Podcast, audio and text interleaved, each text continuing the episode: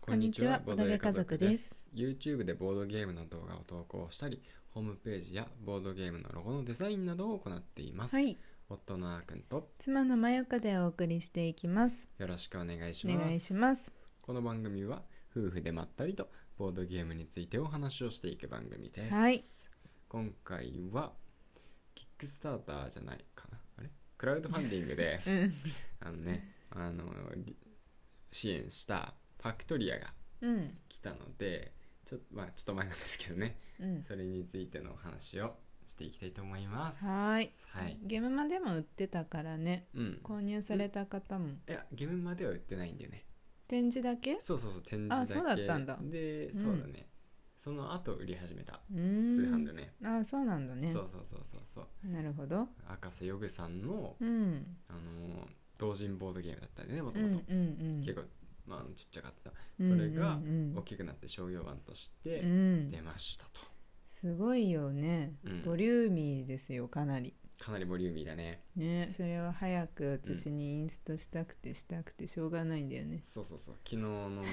あのラジオの収録終わった後机の上に並べてうインん。ストしてみようと思ったんだけどうん。時間なくてねうん。もうそれっきりなんで、うんまだその机の上に並んだファクトリーを見ながら今 うんラジオの収録をしておりますでももうセットアップはこれで完了してる感じまあ大体完了してる感じだうんなねるほどうんうん、テーマはテーマはですね、うんこのまあ世界がうんなんかねその、まあ、スチームパンクな世界なのかなうんそのまあなんだろうねちょっと舞台がよく分かりそうで分かんないんだけど、うんなんか空に浮かんでる機械仕掛けの街みたいなほうそんな感じだと思われるハウルぽいはハウルまあハウルハウルは魔法なんで多分魔法じゃないうん魔法じゃない機械仕掛けだからねじゃあこのここの世界しか存在しないって感じ地球とかじゃなくてっ地て球こととかじゃないと思うなるほどファねンタジーの世界じはゃいなはいかいな、はいうんうんうんでその中で、うんみんないろいろやってるわけなんだけど、うんそこになんかねレジェンダリーギアっていう伝説の歯車が、うんまあ、あのオークションにかけられることになりました、うんうんでは機械仕掛けの、まあ、街世界なんで、うんまあ、そのね歯車とかっていうのが、まあ、ものすごいねな重要なアイテムなわけですよ、うんその中でも伝説の歯車が、ね、見つかってうんでオークションにかけられたとうんでそれが100ゴールドしますとうん100ゴールド何が何でも集めて私こそが落札するんだっていうんで、うんお金集めをするゲームですあへえそれが目的なんだそうそうそうそうほうほだから100ゴールドを集めることが目的でう、うんまあ何人かいたら一番お金をいっぱい集めた人の勝ちとじゃあもう100ゴールド集まるっていうのはもうイコールその歯車を買うってことになるそうそうそうそうそう、ん別にこのレジェンダリーギア特別な機能がある魔法で伝説のギアとかではなくて、うんまあ、伝説の歯車なんですけど、うん、なんかただのロマンらしいですああそうなんだそうそうそうこれを買うのはみんなロマンのためらあしいよ何か特別な力があるわけじゃないってそことうねこれを手に入れることで世界を支配できるとか、うんこの街の支配者になれるとかではなくて、うんうんうんそうロマンの大へ切みんなそえうロマンあふれる世界、はいはいはいはい、でまあどんなゲームシステムかっていうのをねう簡ん単に説明していきたいと思います、うんこれはね簡単に言うと拡大再生産の要素がありつつも、うんバッティングゲームうんうんですねはいはいははいいしかも、うんバッティングした方がいいよっていうゲームへえだから普通バッティングゲームってバッティングしないようにうんうん調節していくけれども、うんこれはバッティングするとお互いにメリットがある、へえっていうねはいはいはいそうそうそうそう感じなんですよね。うんで場にこうねまあプレイ人数によってこうあのエリアがね、うん1からまあ最大で6までねうんこう並べられるんですよ。まあ、うん2人でやるときは3個だね。うんでその中からみんな毎ターン、うん一斉のせいでね、うんあの選んだカードをオープンして、うんまあ、自分がどこに行くかっていうのをね示すわけなんだけども、うんうんでうん1と2とかでねバラバラになったら、うんそれぞれそのままその頼りに書いてある効果がをあの発動して、うんみんなそあのそ自分その番号を出した人がうんその利益をね得ることができるんだけど、うんお互いに例えば1とか出した場合は、うんお互いにその本来その1っていうタイルに書かれているまあうん通常の効果プラス、プラスアルファの効果をもらえるとうーんいう感じなんだよね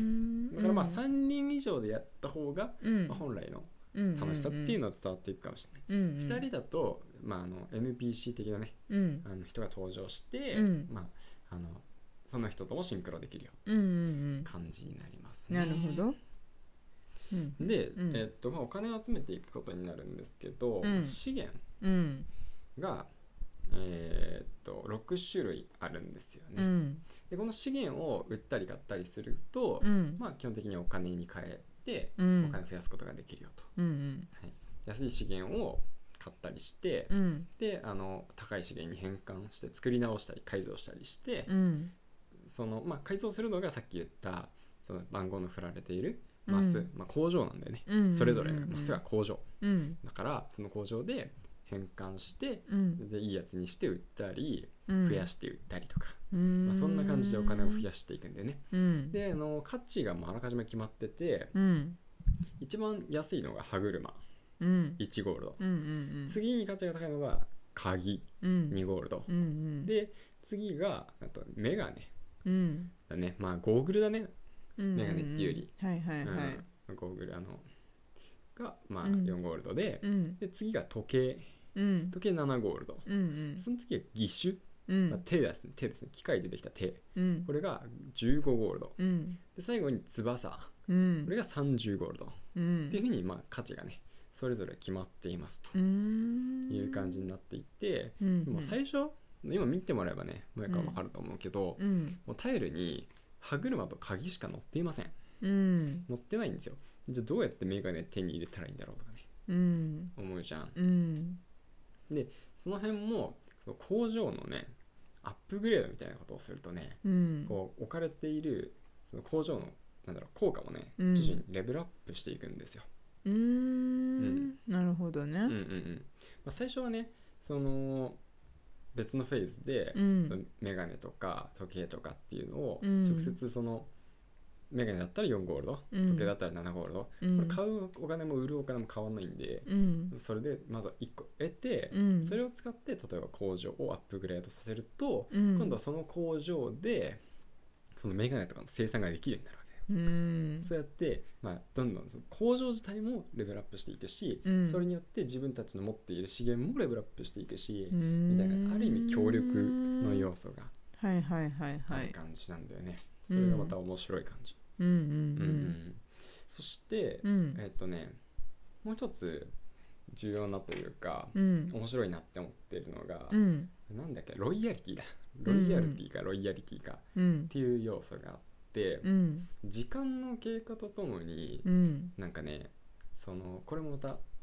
ヒートアップしていくというか、うんお金が手に入りやすくなったり、うんその価格の変動が激しくなるのかなまあいろんなところでうんちょっと関わってくるんだけど、うんうんあのいろんな行動した時のお金の,、その増減が激しくなっていくんだよね。うんうんうん最初はそのロイヤルティっていうのが1ゴールドだから、うんあの1ロイヤルティ払ってくださいとかなったらうん1ゴールドを払えばいいんだけど、うん最高までいくとロイヤルティが10ゴールドになったりするから、うん何かが起こった時にそのロイヤルティ1ロイヤルティ払ってくださいが1ゴールいや10ゴールドを払ってください、うん変わるわけうん逆に3ロイヤルティもらえますだったらうん30ゴールドもらえるわけ、うんだからその辺も後半になればなるほどねあの、うん激しさを増していくので、うんお金がいっぱい行ったり来たりすごいとなるほどねいうことなんですよね。はいはいはいはいはい、まあそのインストっていうよりかは、うん僕がただ面白いなって思ったところをうん羅列してる、でもすごいねなんかまだ遊んでないのに、うん遊んだことがあるかのようにうんうんすなんかお話できててすすごいなんかこの個人ボードもうん、しっかりしてるよねなんかダブダブルレイヤーボドで、ねこれ、は自分のうんこのゲットしたうんうんこ何もものをうんうん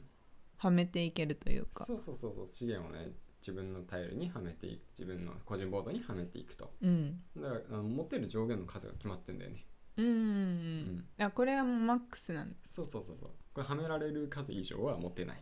でそのは例えばはる歯車だったら1ゴールドじゃんうん、であの、ま、今2つ持ってたらうん2ゴールド持ってるよっていううんのを、そのこの個人ボードの左側のこの